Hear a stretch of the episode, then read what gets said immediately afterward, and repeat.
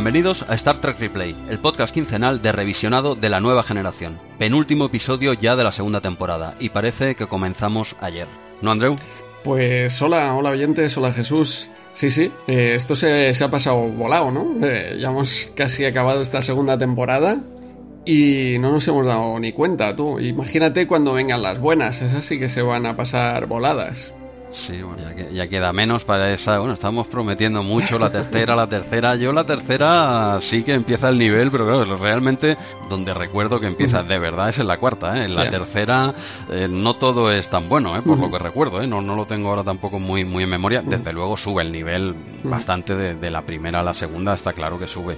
Pero no todo va a ser fantástico ¿eh? en la tercera, o sea que Vamos, vamos a ver, yo cierto que tengo, tengo ganas ella de verlas porque sí que hace mucho, mucho tiempo que no, que no veo tercera, cuarta temporada.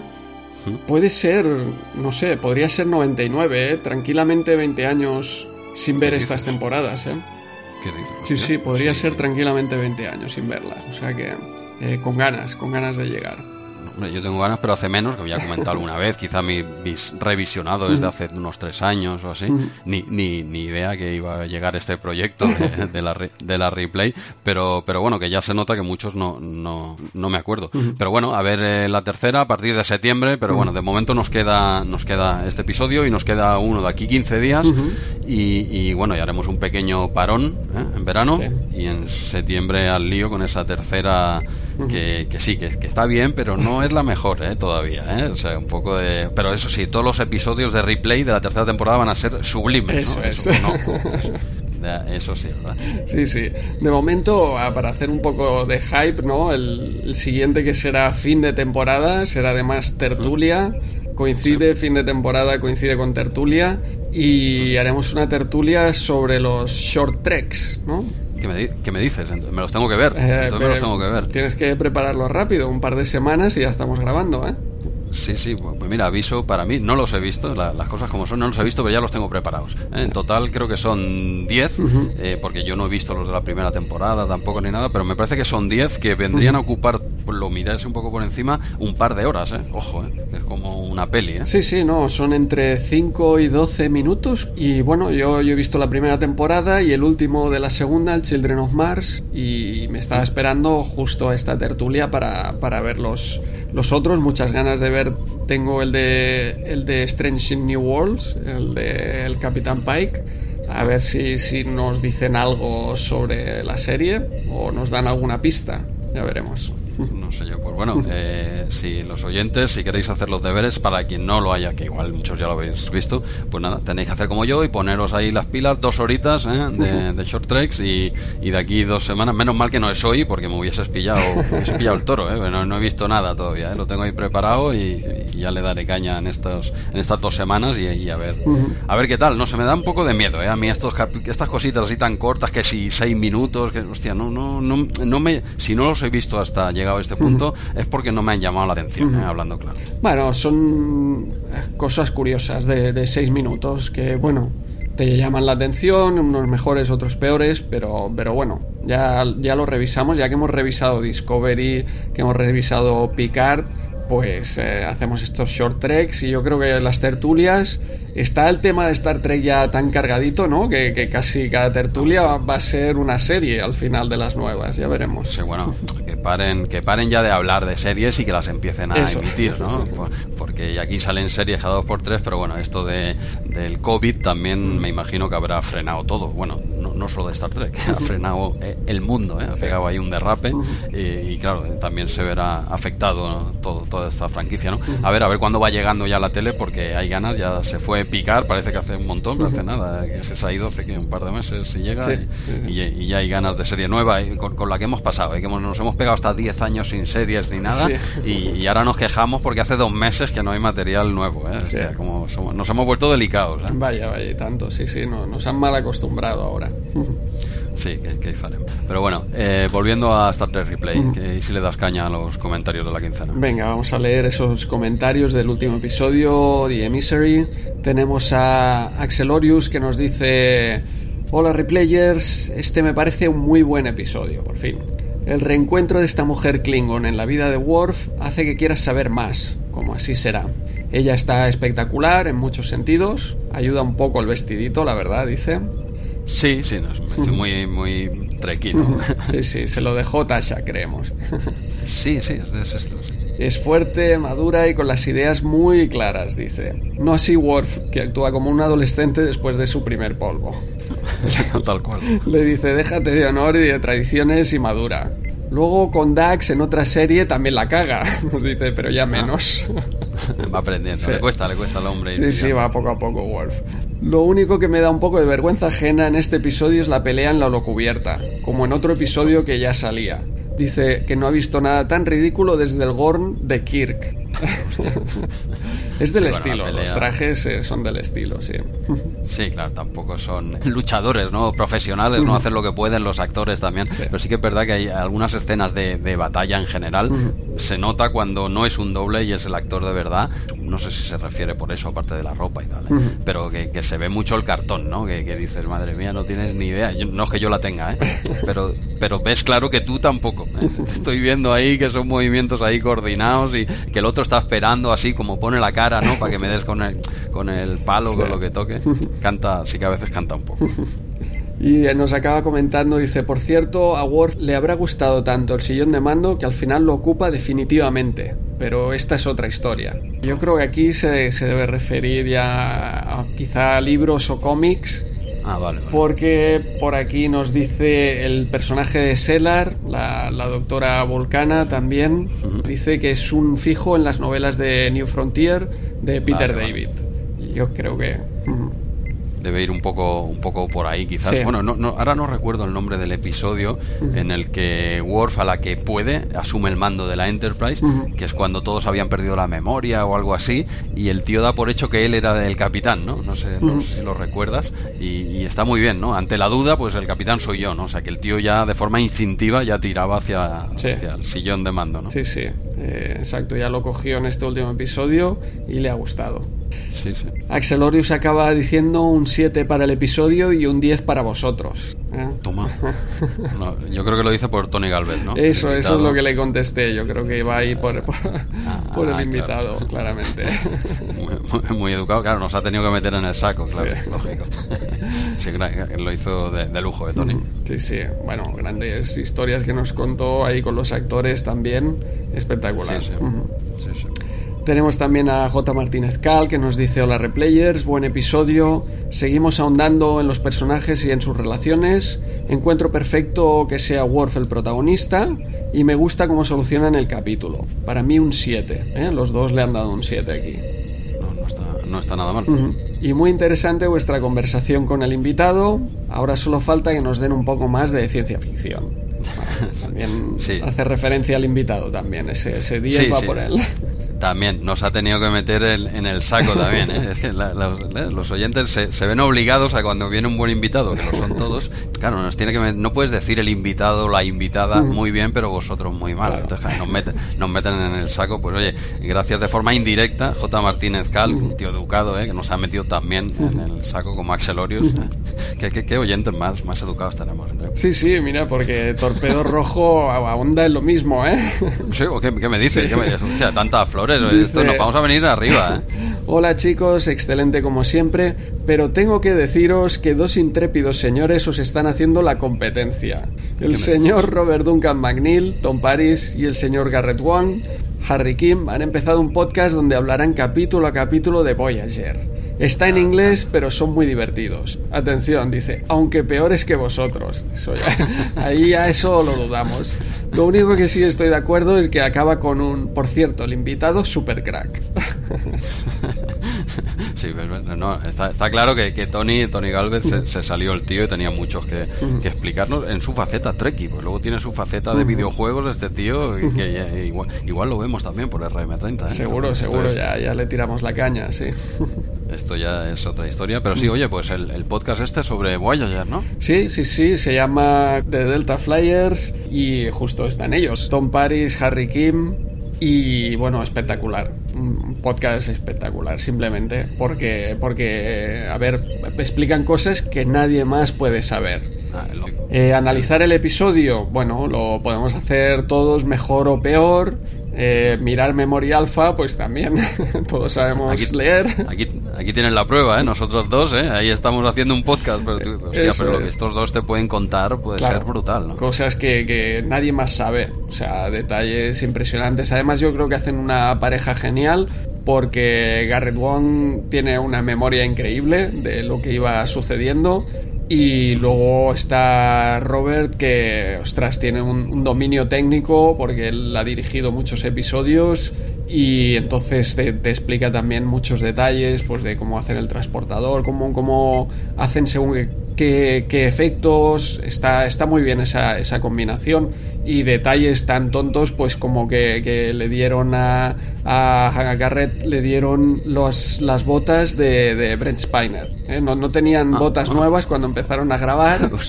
Y él cogió la suya y tenía ahí la etiqueta de, que ponía Brent Spiner y él dijo estaba honorado pero le, fastidió un poco que no, que no fueran nuevas. Sí, sí, no, eh, a ver un, un, honor no pero, pero eh, no había para unas nuevas claro Sí, sí. Luego más, adelante ya, ya le, hicieron nuevas y lo, explica ¿eh? en, mucho detalle, es, impresionante, también detalles del casting, de que casi atropella a Harrison Ford, llegando ahí corriendo. Harrison Ford. Llegaba corriendo a Paramount porque venía de, de otro casting y, en el parking poco más y, se carga ahí a Harrison Ford. hostia, hostia, qué bueno. Bueno, pues estos detalles que, claro, que no lo sabe nadie más que, esta gente. Eh, los puedes encontrar ahí. Está, está muy muy bien. La verdad es que ellos te ofrecen un podcast de media horita sobre el episodio, que además así también pasa, pasa rápido. Y además pues tienen un, un Patreon donde te puedes apuntar y tienen muchos extras ahí porque entonces participan los oyentes, hacen preguntas, dan, hacen concursos, traen a otros eh, invitados, les hacen también entrevista a otros invitados. Todo esto es de pago. O sea que está, si tienes un podcast gratuito de Voyager con la revisión del episodio y una parte de pago que, que, incluye, depende de lo que pagues, puedes incluso verlos a ellos mientras ven el episodio. Sí, sí, está, está, está muy bien. ¿eh? Incluso puedes llegar a pagar para, para hablar con ellos una vez al mes. Está, está impresionante. ¿Y cada cuándo sacan? ¿Que es uno mensual? Uno semanal. Sí, sí, van. De momento, yo creo que empezaron como a primeros de mayo y llevan cinco, uno semanal, de media horita. Y eh, este es gratuito y se, puede descargar perfectamente. Luego el tema ya de, de vídeo y etcétera, y todos esos detalles ya son de pago entre, pues por, por no sé si empieza en 3 dólares, 5 dólares mensuales. Te van dando todas estas, todos estos extras. Mira, eh, si lo entendiese, estaría encantado de escucharlo, pero evidentemente es en inglés, entonces hay eh, palabras que, se me quedan sueltas, hay palabras que se me quedan sueltas, pero me, encantaría poder escuchar este podcast, porque eh, además de Voyager, ¿no? soy muy fan de, Voyager, me encantaría, me encantaría, tiene una, y tiene pintaza, aunque solo sea la parte gratuita, por decirte algo. Sí, sí, solo eso ya vale la pena tiene, tiene pintaza. Bueno, eh, copia descarada de Star Trek Replay, pero, pero se le, se le puede Les permitimos. Sí, déjalos, déjalos. Ya te dije, digo, deja, íbamos a hablar con nuestro gabinete de abogados, digo, Andreu, déjalos, déjalos. Eh, oye, se entretengan ahora con el confinamiento y tal, además que lo hacen bien. Yo no los entiendo, pero los veo contentos, déjalos, déjalos chavales que tiran para adelante. Pues bien, bien, oye, no sé, eh, ya nos irás diciendo, no sé, si lo vas escuchando y tal, y quieres irnos comentando alguna cosita aquí en replay, pues oye, eh, encantado. Y a ver, los oyentes, quien no lo conociese, pues ya tiene otro podcast, si, si entiende inglés, pues tiene un podcast ahí que tiene pintaza. Sí, sí, esta es una revisión como ninguna otra, ¿eh? O sea, aquí a este nivel solo si aparece Data y la Forge y se ponen a hacer su revisión de la nueva generación, solo eso lo, lo podría superar.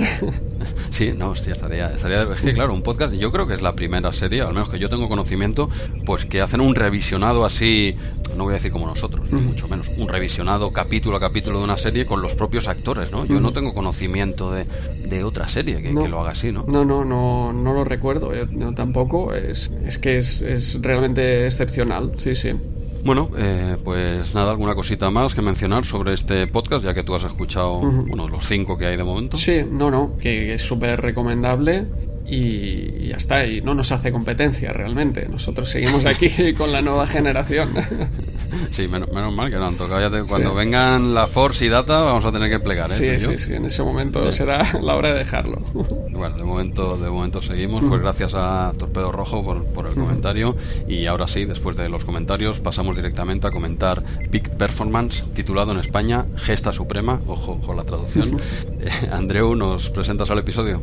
Diario del Capitán. Fecha estelar 42923.4. Para afrontar la amenaza de los Borg en buena forma, la Federación ha preparado unas maniobras de entrenamiento en combate y ha contratado a Sirna Kolrami, el típico sobrado en estrategia militar y tercer dan en Tetris Galáctico. La idea es realizar una simulación de combate espacial entre dos equipos dirigidos por Picard y Riker. Como el capitán Picard no quiere perder ni en los entrenamientos, le da a Riker una carraca de nave y a Wesley Crusher como oficial. Pero este año los juegos están gafados, ni los de Tokio ni los juegos de guerra de la Federación. En este caso llegan como espontáneos los Ferengi Virus a saltar al terreno de juego como si fueran un Jimmy Jam cualquiera. Este golpe de efecto pilla a la Federación Unida de Planetas un poco fuera de juego y sigue la retransmisión ahí porque entonces todavía estaba permitido. Pero al final del episodio nos quedamos con las ganas de saber quién habría ganado, Riker o Picard. Lo que sí sabemos es que, como en juegos de guerra, acabamos en doble empate. Pero aquí, curiosamente, es la máquina, Data, quien acaba enseñando al ser vivo, Rami, que el juego puede acabar en empate y se puede evitar así la guerra mundial termonuclear. Así que, ¿shall we play a game? Venga, pues eh, a jugar. Eh, vamos, vamos, a, vamos, vamos a jugar. Bueno, te, te comento un poquito mi opinión del episodio. No, me, ha gustado, me ha gustado. Es, un buen episodio. Eh, no hay ciencia ficción, que a mí lo que me gusta es el friquiteo de la ciencia ficción, tus viajecitos en el tiempo, moverte para arriba y para abajo, eso es lo que más me gusta de Star Trek. Aquí no está, ¿vale? no he perdido, es estrategia pura y dura, pero, pero bueno, es, para mí es un buen episodio. Yo considero que es de los buenos de, la, de esta segunda temporada, no es de los que va a pasar a la historia, en mi opinión, pero, pero está por encima de la media, al menos de lo que hemos ido viendo hasta ahora. Eh, es de los buenos, de los que hemos ido hasta, para mí, de los que hemos ido viendo hasta ahora. Incluso el, este prota, el, el imbécil este, el, el, Colrami, eh, lo hace muy bien. Quiere decir, es un tío que te echa para atrás, eso que el actor lo hace bien. ¿eh? No, es que, si te da un poco de repulsión y tal, de hostia, qué, mal, no, no, lo está haciendo perfecto este tío, porque ese es el objetivo, que te eche para atrás, ¿no? Que no, no viene para caer simpático, ¿no? Lo hace muy bien el tío. Y hace un personaje así que en el fondo te cae, simpático por, por, por, lo tonto que es, ¿no? Por, lo, por lo, chulesco que es y tal, hace, entra un poco en la parodia, ¿no? y, muy, no sé, muy bien, muy bien ese juego, esas tácticas, esa, esa contra, luego la aparición de los Ferengi, como, como gira todo el escenario, no, no sé, me, me, ha gustado, me ha gustado sin ser uno de mis capítulos favoritos, ¿eh? pero un buen episodio, no, no, no, sé qué nota le pondría, pero yo qué sé, no sé, 7, 6, 7, bien, bien, correcto. ¿Y tú qué tal? Bueno, quizá no me haya gustado tanto como a ti, ¿eh? Yo veo que la, la, premisa estaba muy bien, el, ese Riker contra Picard eh, me parecía muy bien, es, es, una gran idea, pero quizá no, no se acaba de, ver esa, esa, lucha Riker contra Picard tanto. ¿eh? Al final eso lo limitamos a dos, tres minutos finales y ya nos entran los, los Ferengi ahí. Lo que, bueno, eh, es eso, ¿no? Yo creo que tiene el misterio de quién ganará la prueba y, al final nos quedamos también con las ganas de, saberlo.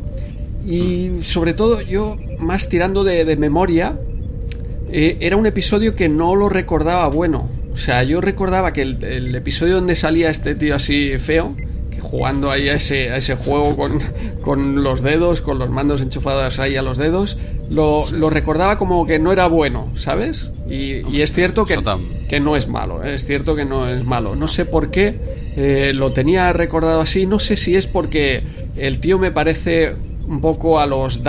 ¿Cómo se llamaban aquellos? ¿Palex o Packlets? A los Packlets, ah. aquellos de, de hace tres o cuatro episodios que iban tan lentos y quizá se me cruzaba con aquel episodio y entonces eh, por eso lo, recordaba como que no era bueno. Pero sí, sí, no, no es un episodio malo para nada.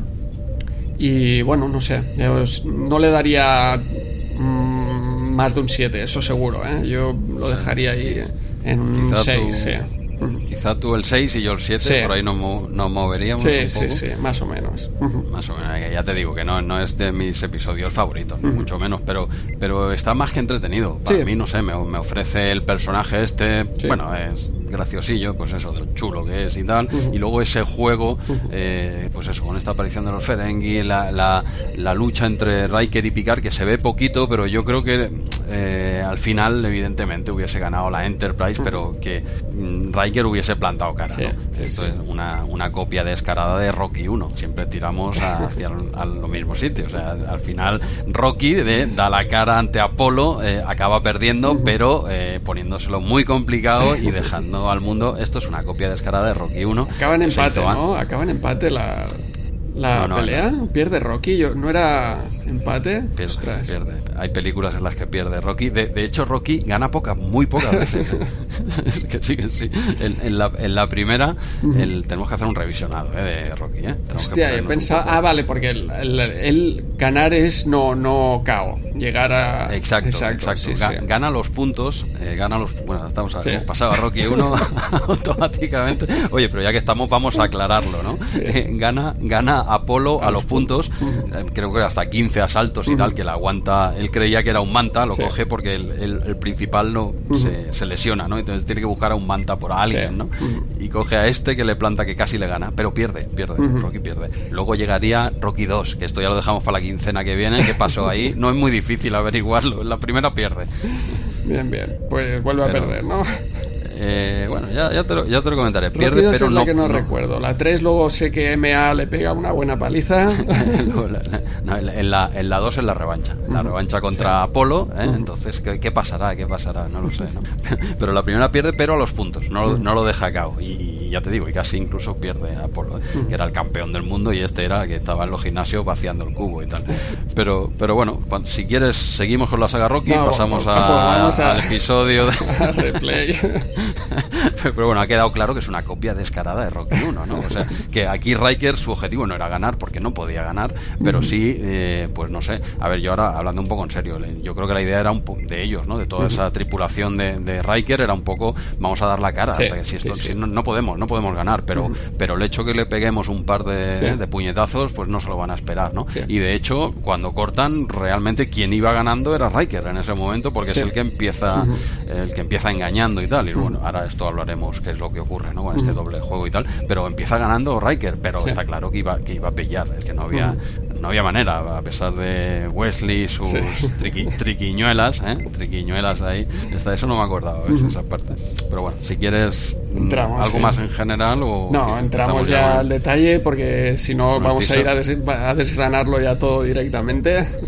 no, no, exacto, vamos, empezamos por lo primero y es con la llegada de, de Colrami, ¿no? Al, al puente y bueno, y este tío lo que viene aquí se ve que es el, mayor experto en, estrategia militar de, bueno, de todo el universo, ¿no? Casi te lo venden ahí como que el tío es un crack y, él lo sabe. Y además quiere que tú lo sepas, ¿no? Y no se esconde, ¿eh? que el tío es un figura y ya la primera escena como entra mirando a todo el mundo, como se lo quedan mirando, como diciendo, este tío es un poco raro, ¿no? Debe ser un crack, porque ya por algo está aquí este tío, ¿no?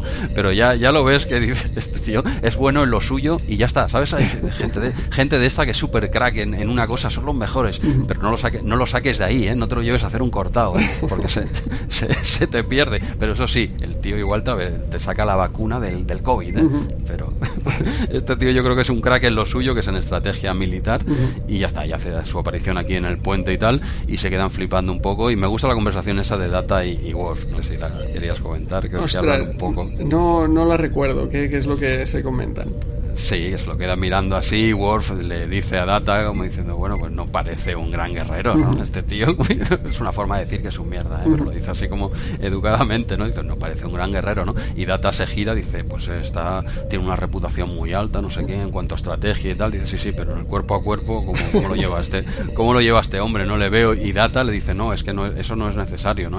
actualmente dijeron, eso pasa a ser un segundo plano. Dice, pues eso, que no es un gran guerrero, como diciendo, vale vale, sí, será en estrategia todo lo que tú quieras, pero pónmelo delante, a ver lo que me aguanta, ¿no? Y no deja de tener razón en las dos cosas, ¿eh? Quiero decir, es un gran estratega y en cuerpo a cuerpo este tío no te aguanta nada. Sí, sí. Y aquí en esta escena que tenemos también aquí en, en seguridad o a los mandos tácticos, este actor pelirrojo que, que yo lo recordaba como un habitual. Yo cuando lo vi, hostia, este es un habitual aquí dentro de la Enterprise. Y sí, sí, será un habitual, pero este es el primer episodio que, que aparece. No, ah, sí, pero sale mucho más luego. Ostras, sí, yo cuando lo vi mm, dije, ostras, este es, es el típico que, que, aparece por aquí, por la Enterprise como extra durante todos los años. Incluso recordaba como si, como si ya hubiera salido varias veces. Pero no, no, se ve que este es el primer episodio en el que aparece y, y luego, como te digo, será pues, un habitual ahí de esos que, que quedan eh, como, como en segunda fila, digamos. Hombre, ahora que lo dices, sí que me resultaba, pues sí, algo familiar, pero que tampoco le di. Quiero decir que ah, eh, he visto la serie no sé cuántas veces ya y todavía sigo preguntándote si sale mucho más en la serie. O sea que no me ha calado mucho mí este no, No, no, veo que, que tiene cuatro episodios y, en Generations. Quizá me sonara más por, por Generations, pero, pero que yo lo tenía como ah. muy visto. Ah, ah, sale en la película. Eso es, sí, sí. Vale, igual. Hombre, si dices que cuatro apariciones tampoco Mm. No, no, no son muchas, sí, sí. Ahora lo estaba mirando aquí en, en Memoria Alpha y ya te digo, a mí me parecía como el típico que, que aparece ahí, casi como la, la ¿cómo se llama? Nursogawa, la, la ayudante de, de Crasher, de Beverly. Ah, sí, vale, esta sí. Esta sí, esta sí, que, luego aparece, incluso tiene frases, etcétera. Ah. Pero, pero... te va... No digo, a ver si te va a sonar, en serio, ¿eh? digo, de, otra serie, de otra película o algo así también, puede ser. Puede ser, no sé, no sé. Sé que ha salido así como, como extra o como personaje así secundario en varias, en 24, CSI. Ah. Puede ser, no sé. Pero, pero no, yo, yo lo tenía visto aquí de, dentro de la Enterprise. Y me ah, parecía un habitual y me resultó extraño que fuera el primero y ahora me está resultando extraño que solo aparezcan cuatro, pero... Bueno, lo veremos, lo veremos más veces, quizá, bueno, no sé si... A ver, si ha salido ahora y salió cuatro veces, no creo que sea tampoco muy avanzado, ¿no? será en esta tercera temporada, cuarta quizás. Ya, bueno, ya, lo iremos viendo. Pues nada, tenemos aquí la primera aparición de, este actor. Y nada, y ellos pasan por el puente, eh, Riker... Eh, eh Picard y este señor, Colrami, eh, y se van a, a la sala esta de reuniones y bueno, y aquí eh, pues se explica un poco el, cometido, ¿no? Por lo que ha venido este tío aquí. Me gustan las miraditas eh, también de, sobre todo de Riker, ¿no? Cuando se sienta este tío y lo mira así como a picar como diciendo, perdona, y, y Riker, y picar le mira como diciendo, sí, no, sí, ya lo veo, pero ¿qué quieres que haga, no? Habrá que aguantarle todas las tonterías porque este tío no deja de ser un crack en lo suyo. Que ahí Picard también eh, le empieza a menospreciar un poco en el sentido, y aquí está muy bien, yo creo que aquí ha metido baza Jim Roddenberry, ¿no? Porque dice, bueno, todo esto de estrategia militar eh, a nosotros no nos interesa porque la federación no es una entidad militar y nosotros pensamos o creemos en la diplomacia y en la solución de los conflictos de otra manera. toda una serie ahí de, de, de frases de picar para, para no sé, para complacer a los trekkies y para dar esta visión Roddenberry, pero, pero al final sucumbe ¿no? un poco diciendo, bueno, como están los Borg por aquí, eh, aceptamos hacer este juego hombre, a ver, tienes que estar preparado, tienes que estar... Eh, esto lo, sí, lo comentaba, no, sé si Picard o Riker, eh, incluso también, pero bueno, venía a decir lo mismo, eh, que, sí, que, que, no es... Yo también me sorprendió, ¿no? Como la, como dicen, la formación militar, como diciendo, apenas la tocamos, hombre, pues deberías, deberías tocarla, y no es que yo sea militar, a mí me gusta que, que, que investiguen y tal, pero tienes que estar totalmente preparado por si hay una batalla, porque tú puedes ser todo lo pacifista que quieras, pero si, si, el que tienes delante no lo es, pues, pues igual tendrás que defenderte, ¿no? Y a mí me sorprendió eso un poco también, pero sí, muy, muy Roddenberry, muy, eh, por desgracia, ojalá fuese así, ¿eh? pero muy falso, ¿no? Tú tienes que estar preparado, eh, tienes que estar, bueno, es un mantra de estos, ¿no? De luchadores y tal, tienes que estar súper preparado para no pelear nunca, ¿no? Pero tienes que estar súper preparado, ¿no? Y ojalá no lo tengas que usar nunca, sí, un poco, un poco estrafalario. Pero bueno, pues nada, siguen con, con esta reunión aquí en la que el señor Colrami, simpático donde los haya, pues les explica realmente lo que va a pasar en este episodio, ¿no? Que, que Riker tendrá que dirigir otra otra nave otra nave destartalada, ¿eh? de 80 años, hecha polvo, que con, la, con alguna tripulación que, bueno, al principio él creía que se la otorgaría a Picard, pero luego veremos que Picard dice, no, no, que coja a quien quiera, que coja a quien quiera, tío. ¿no? Y, hasta ahí aquí se plantea pues la base del episodio, ¿no? Que este señor se irá con otra nave, ustedes se quedan aquí y vamos a practicar porque, porque a mí me han traído aquí porque se ve que tienen problemas con unos tal Borgs que igual se lo ponen complicado, pues habrá que entrenar, hasta aquí lógico, ¿no? Y, y bueno, son cosas que en una holo cubierta hasta cierto punto también lo podrían haber hecho perfectamente. Sí, ¿eh? sí, eh, claramente, ¿no? Yo creo que incluso Exacto, es que es eso. Hoy en día los pilotos de, avión se entrenan en simuladores. Eh, al final, aquí podían hacerlo en el simulador tranquilamente, sin o unos en el simulador y otros en el puente. Hay mil maneras de, de hacerlo, ¿no? Pero bueno, esta, esta es eh, una opción más cinematográfica. Sí, sí, a ver, vende más y no deja de ser, bueno, a ese nivel la holocubierta es totalmente real. Pero bueno, eh, está bien, vale. Eh, te pueden meter los Ferengi, pero, pero es que la holocubierta también te lo pueden colar como un virus y se mete otra nave. Pero bueno, que vale, es una opción que entre las que había, pues han elegido esta, de, hacerlo de esta manera. Y aquí se nos plantea toda la base del episodio y se acaba el, teaser, ¿no? Dijéramos. Y, ya empezaría lo que es el, episodio eh, en sí. No sé si querías comentar alguna cosa en particular de este inicio ya en el que ya Riker ya empieza a buscarse. Creo que es aquí donde pasa exactamente eso que comentaba hace un momento, que, que Picard le otorga a Riker pues que elija, ¿no? Y, este hombre, Colrami, dice que, no, que no, que eso no es así. Y dice, oiga, aquí mando yo y por lo tanto si se va a enfrentar a nosotros, como mínimo que elija a quien quiere llevarse, ¿no? Excepto a Data, pero... Sí, exacto, exacto, exacto. Le dice que excepto a Data, dice, mira, te puedes llevar a Wesley, yo que sé, a, quien quieras. La doctora Pulaski, toda para ti. Exacto, tienes Wesley, Pulaski, a, a Wesley, te lo he comentado que te lo puedes llevar también. que luego se la lía, luego se la va a liar. Pero bueno, al menos le deja que, elija a su personal, excepto, con buen comentario, excepto a Data. Este, no, este no lo tocas. No es tonto, no es tonto. Eso es, eso es. Picard que no, no quiere perder, pero bueno, por lo menos sí que le deja, le deja elegir y entonces ya justo después del teaser el, el episodio se dirige a eso, ¿no? A la selección de personal de, de Riker, que empieza pues en en ingeniería con la Forge, que él ya se está preparando. ¿eh? Todos han visto esa oportunidad de, bueno, sobre todo él, ¿no? Dice, hay, hay una nave que está destartalada que, que se puede arreglar. Claro, ¿a quién te vas a llevar? ¿Al camarero? Claro. al jefe de ingenieros, está claro. Exacto, entonces el primero que recluta es a la Forge, que él ya estaba preparado, ya tenía la maleta preparada cuando llega Riker. Tal cual, tal cual. Dice, ¿cómo lo ve y tal? Dice, ¿podría, ¿cree que podría mejorar y tal? Dice, señor, ya ha empezado.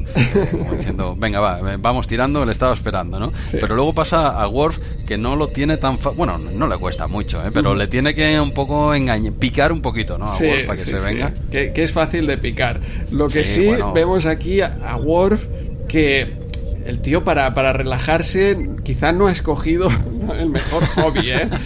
Te vemos aquí haciendo una maqueta como de, un barco así de, madera. No le pega, ¿eh? Y exacto, yo creo que lo hace quizá, ¿no? Para, para relajarse, para rebajar esa tensión Klingon. Pero, ostras, cuando haces estas maquetas, a veces te, te entra más tensión que no la que, la que sueltas. Y efectivamente, justo cuando eh, Riker llama a la puerta, pues él ah, se da un susto y rompe uno de estos mástiles. Le vemos ahí aguantando esa, esa tensión. Eh, como, como ya no le quedan mesas de cristal que romper, exacto. pues eh, se retiene un poco entra Riker y él ya coge esta, esta maqueta, la, la, la, guarda en el cajón, tal cual, toda destruida. Sí, y hasta aquí ha llegado su hobby, la nueva generación. Bueno, en toda la franquicia, ¿no? Y empezó en este en esta escena, empieza su hobby y acaba a los dos minutos, ¿no? Poco la dura. Es que ya se veía Word que ese hobby no, no va contigo. No, no, yo creo que aquí Troy no le dio buen consejo. hombre, no, a este tío lo que tienes que colgarle un saco de estos de boxeo, ¿sabes? Se lo, se lo cuelgas y, que el tío pues le pues que vaya haciendo, ¿no? Yo creo que le pega más que no una maquetita de estas que acaba destrozada en el, bueno, casi rota en el cajón. Bueno, yo no sé si la tiraba al cajón, a mí me pareció incluso que la tiraba Era la basura directamente. Eh, ah, no, no, no se ve, no, creo que no se llega a ver, ¿eh? pero sí, tiene más sentido que sea el cajón, pero claro, como la tira así para un lado para la mesa, yo pensé viendo el episodio y a la, a la basura, a saco. Pero bueno. Bueno, y como comentas, ¿no? Riker le... es muy fácil de picar a, a, Worf. es que es un otra cosa de niños, prácticamente. Yo creo que Riker, tal como entra y Worf le medio rechaza, ya, ya se ríe, dice, bueno, esto, esto va a ser rápido. Esto, mira, ha quedado para hacer un café con una, con una tripulante y le, envía como un WhatsApp diciendo, oye, voy a tardar un minuto más, solo un, solo un minutito más, que tengo una tontería que, que hacer aquí, y, viene a decirle algo muy sencillo, ¿no? Es, muy, es muy obvio, ¿no? Dice, bueno, claro, como no vamos a ganar, pues ¿qué se puede hacer? Pues normal, ¿no? Quiero decir que es normal que no te vengas, ¿no? Porque tú tampoco, ¿no? No se puede, ¿no? Y el otro dice, ¿cómo, que no se puede? Pueden hacer muchas cosas, ¿no? y le, le pica un poco como diciendo, pues nada, oye, ya hemos perdido. Qué pena, qué pena. Bueno, me voy, ¿eh?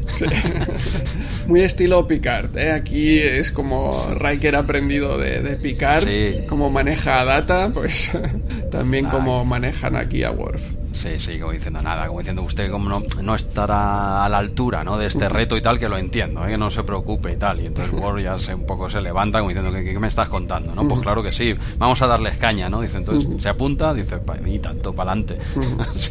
y el tío pues lo ha clavado, o sea, un minutito más de lo que tenía previsto estar en, los aposentos y evidentemente se lleva a Worf.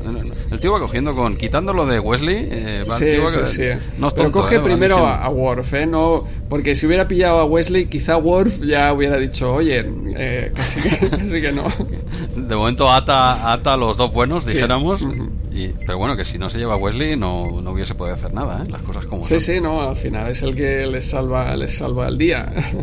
en sí, haciendo un poquito de trampa, ¿eh? por eso. Sí, sí, sí en esta escena en el puente que, le dice a, Wesley, oye, que si te quieres venir, y aquí Picard no pone ninguna oposición.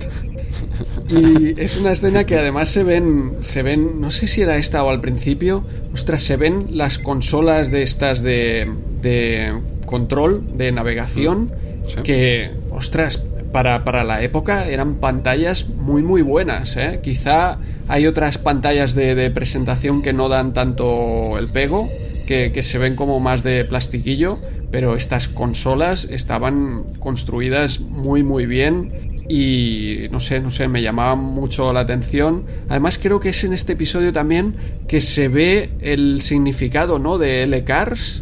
Me parece ah. que he leído en Memory Alpha que, que en algún eh, momento, en algún ocudagrama de estos, eh, creo que es más adelante, no es en este punto, pero en algún de estos okudagramas se aprecia que LCARS eh, significa Library Computer Access Retrieval System, que ah. no sabía que, significaba, que significara nada, pero aparentemente en este episodio, en un okudagrama, aparece, aparece este significado para el LCARS.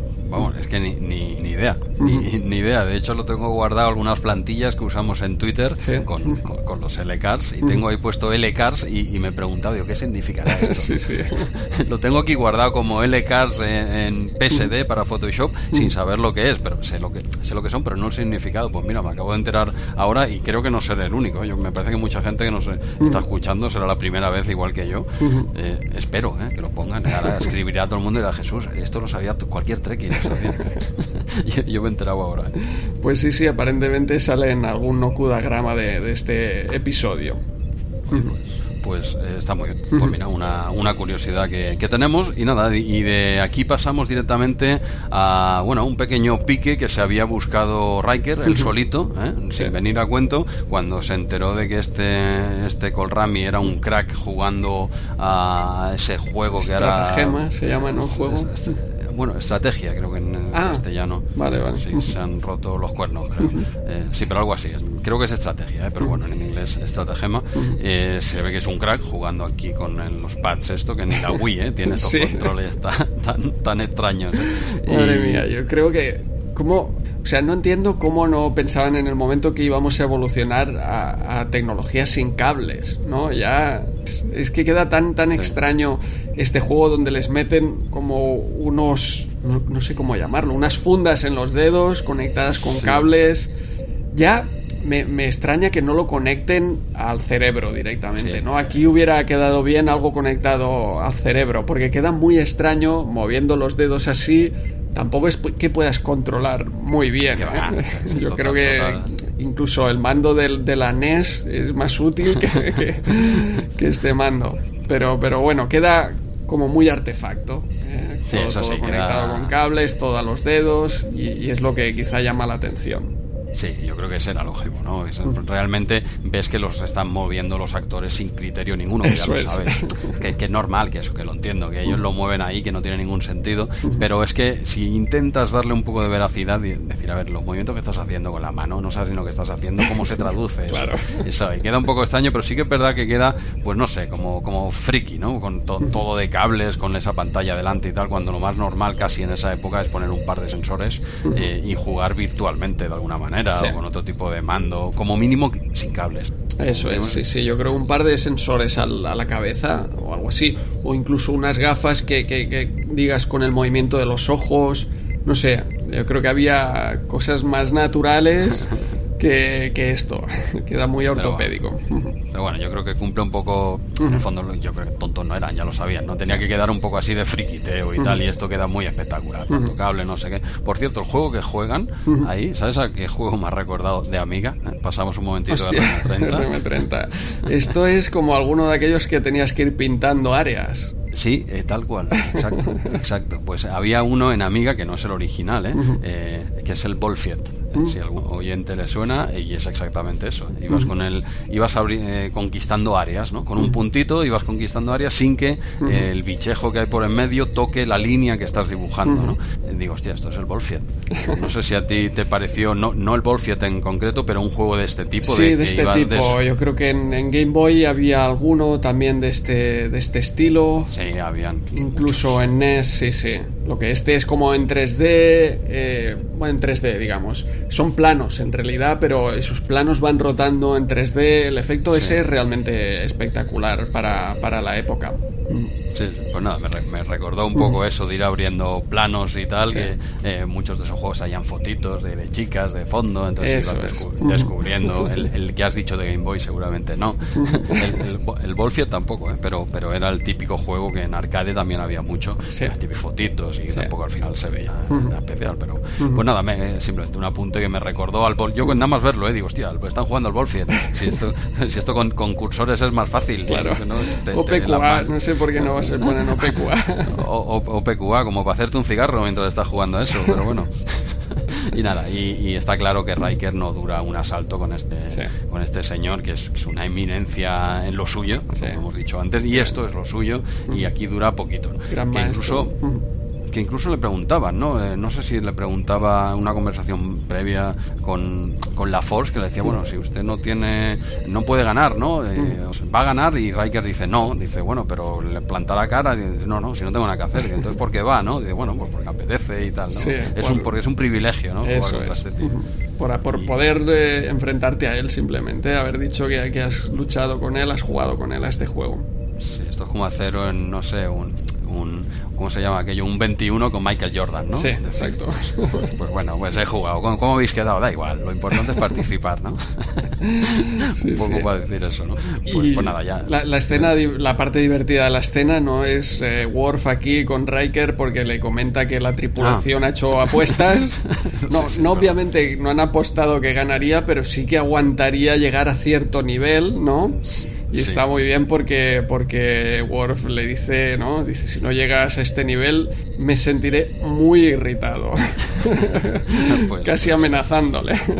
sí, no, está, estás como sabe hacer Worf ahí, le pega el tirito. No sabemos si tras las cámaras le tocó la cara o algo, porque, porque dura, dura poquito y tal. Y bueno, y aquí Pulaski ya va tomando nota ¿eh? de la que va a liar luego. Sí. Diciendo, esto, esto, esto no puede quedar así con el imbécil este. Eso esto, es. Esto hay que arreglarlo de alguna manera y ya veremos que aquí me gusta ¿eh? cómo actúa Pulaski. Eh, cómo tira para adelante y dice, este tío hay que ponerlo en su sitio de alguna manera. Y no soy yo quien puede hacerlo, ¿no?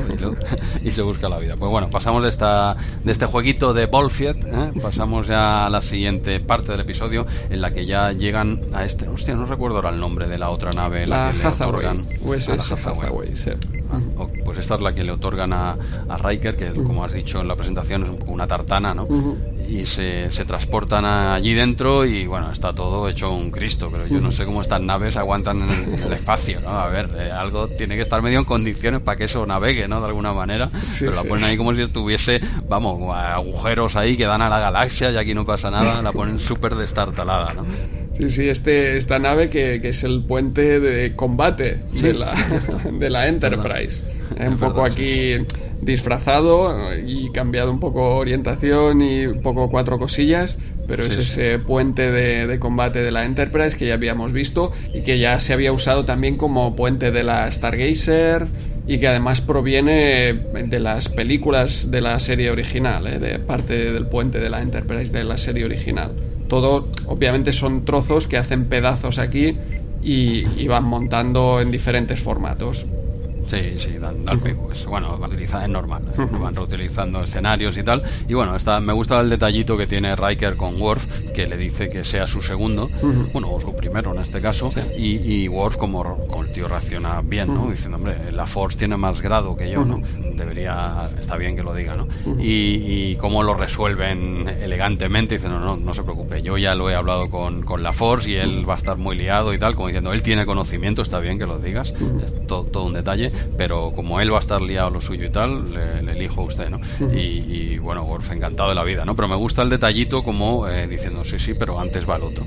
y, ya, lo había hablado, si no le hubiese dicho nada. Estaría bien esa cena que, que la Force diga, hombre, pues tienes razón, Riker, eh, eh, no se te había pasado por la cabeza, pero no, no, lo, resuelven todo muy bien y queda, y nada, y pasa a ser su, su primer oficial, dijéramos. Sí, y... como no podía ser de otra manera, no veo a Worf ahí en ingeniería con con el martillo, con la llave inglesa, no, puede, montarte No, Worf y, y, Wesley, ¿eh? Serían un equipo un equipo ahí de fontaneros. Bueno, ¿eh? te vienen estos dos a casa a arreglarte el grifo, ¿cómo se te queda el cuerpo? ¿eh? No, no, ya, ya está listo, ya. Ya, ya está, no se, no se preocupe, ya se puede marchar. Tenga, les pago igual, ¿eh? Pero bueno, eh, evidentemente, pues eh, está cada uno en su sitio como, como debe ser, pero claro, tenían que hacer mención a eso. Decir, hombre, si la Force está por encima, pues ¿cómo, cómo, le, ¿cómo sacamos esto adelante de una forma elegante? Y yo creo que lo consiguen perfectamente.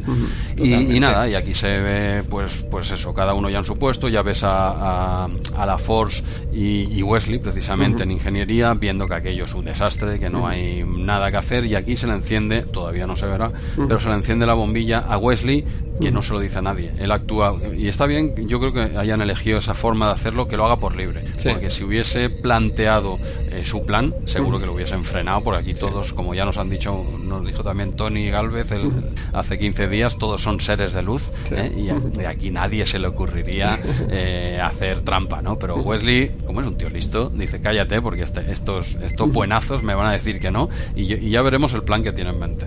Sí, sí. Antes eh, me parece que ya por aquí hay una llamada muy curiosa, ¿no? Porque no sé si es Riker que toca algún botón de, de, aquí del puente y se oye la sirena, el sonido de la sirena de la serie original. Ah, sí, sí, cierto, es, verdad. es espectacular volver a escuchar eh, ese, ese sonido.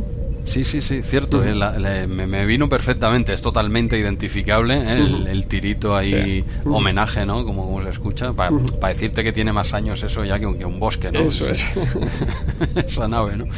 Y bueno, la, la, cuestión es que los cristales de dilitio están hechos polvo o queda nada de ellos, entonces no tienen capacidad de warp en la nave y Wesley sí que tiene su experimento científico en, en la Enterprise y es lo que dices, ¿no? Que él, sin decir nada se transporta allí con la excusa de que tiene un experimento que se va a arruinar si no, si no vuelve, pues le dejan ir, él eh, coge aquello, hace ver que, que bueno, que, que, se ha arruinado ya y que hay que tirarlo al espacio, así que con esa excusa, pues él lo transporta en vez de al espacio, lo transporta directamente a ingeniería y le aparece ahí a, a la Forge mm, mágicamente para, para montarlo.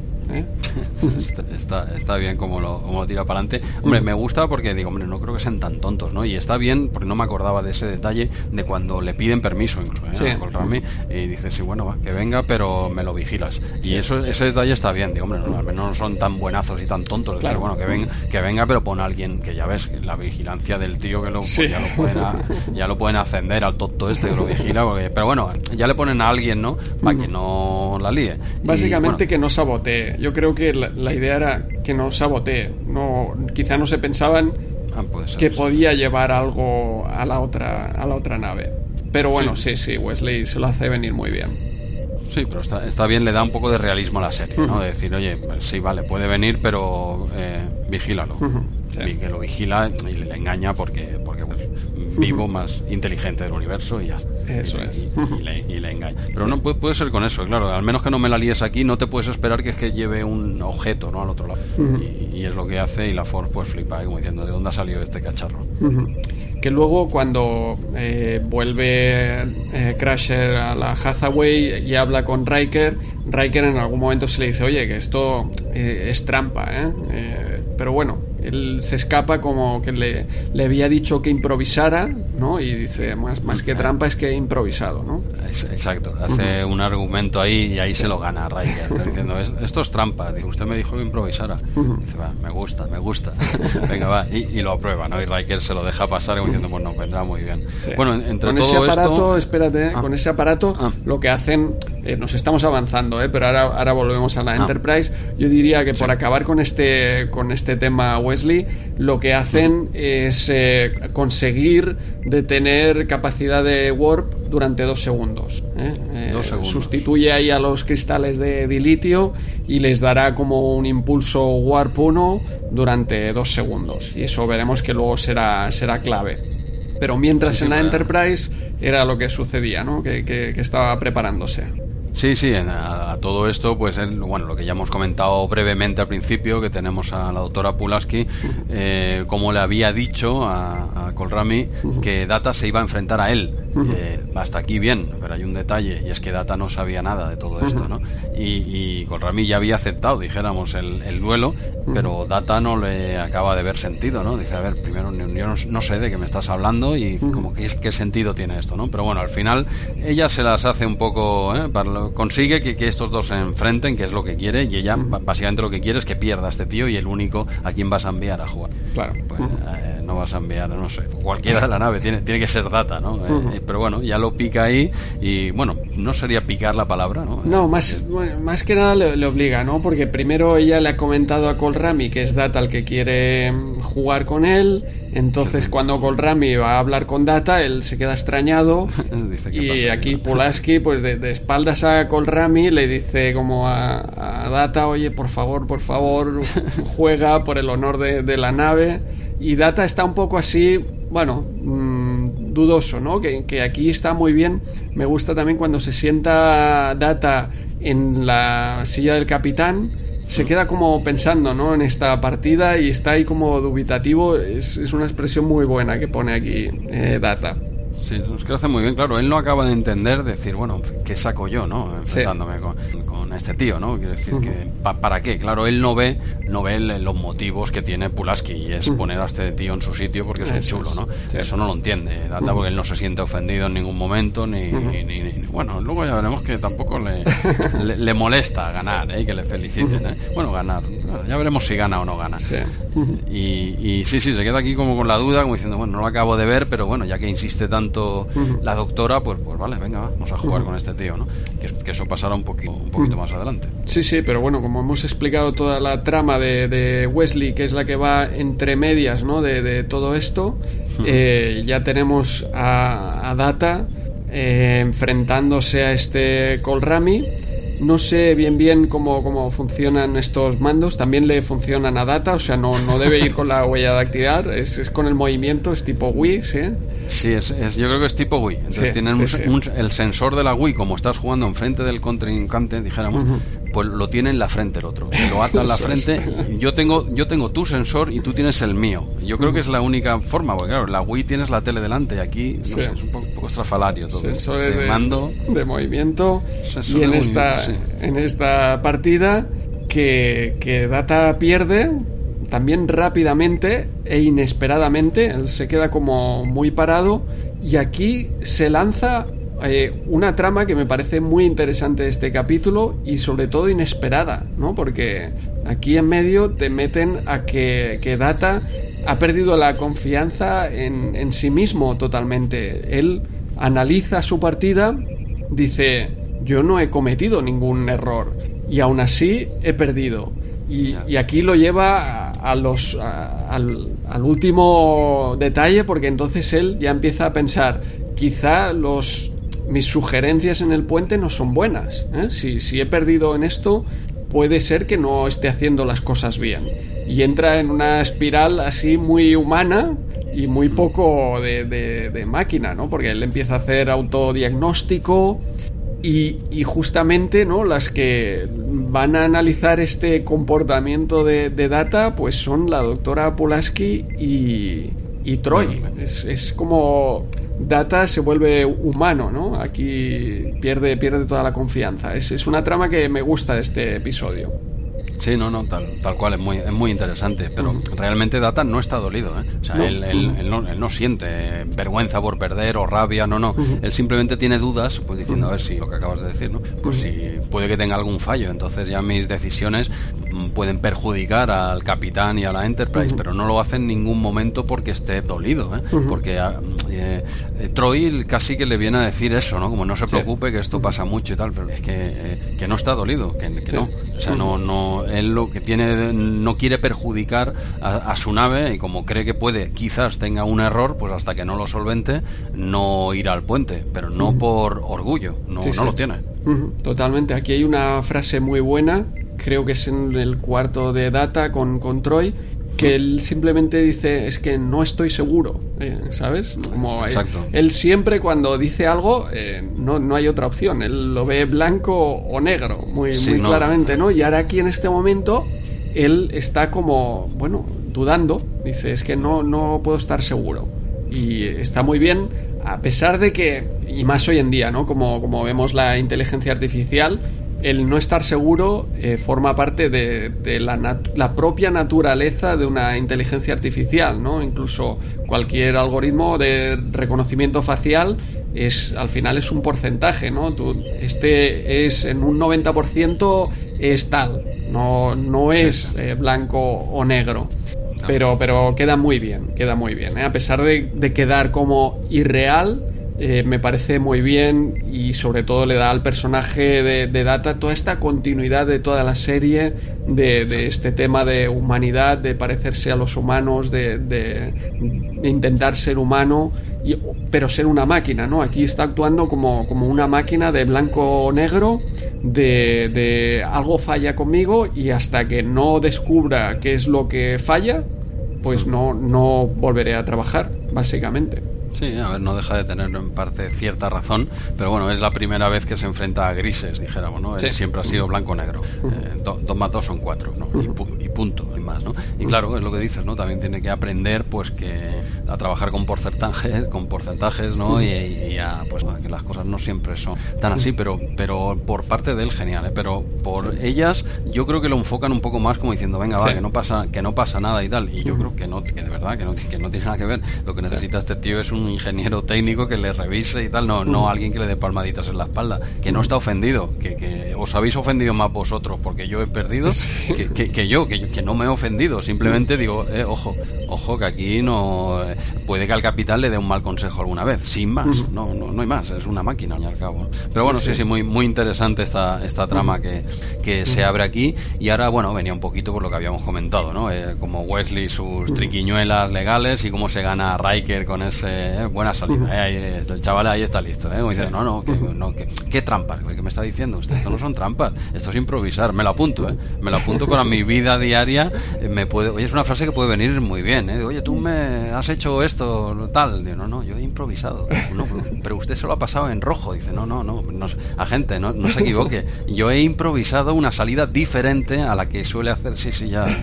Déjeme el carnet, por favor. Creo, sí, creo que no te va a funcionar. No, no, no sé, vamos a, vamos a, oye, hagamos una cosa, pruébalo tú esta semana y nos dices a los oyentes si, si funciona esta táctica a nivel legal. ¿Qué te parece? Vamos a ver, vamos a ver, ya te diré si, si los policías eh, cuela esto o no cuela. Oye, pues eh, no te preocupes que si te denuncian entre todos los oyentes, yo, no, ¿eh? Yo, entre todos los oyentes te van a pagar la, denuncia. vale, vale. Vamos a hacer este experimento, venga. Bueno, bueno, eh, eh, volvemos a, Star ah, Trek. volvemos, volvemos. Que, ha intentado la doctora Pulaski, que ha intentado eh, Troy, que al final no pueden y van al capitán Picard y le dicen, oiga, Picard, tiene que ir usted aquí a, poner orden en, Data, que nosotras somos, somos incapaces. Y, y, está muy bien porque Picard va allí y hace lo único diferente que puede hacer de, Troy y Pulaski, que es ordenarle.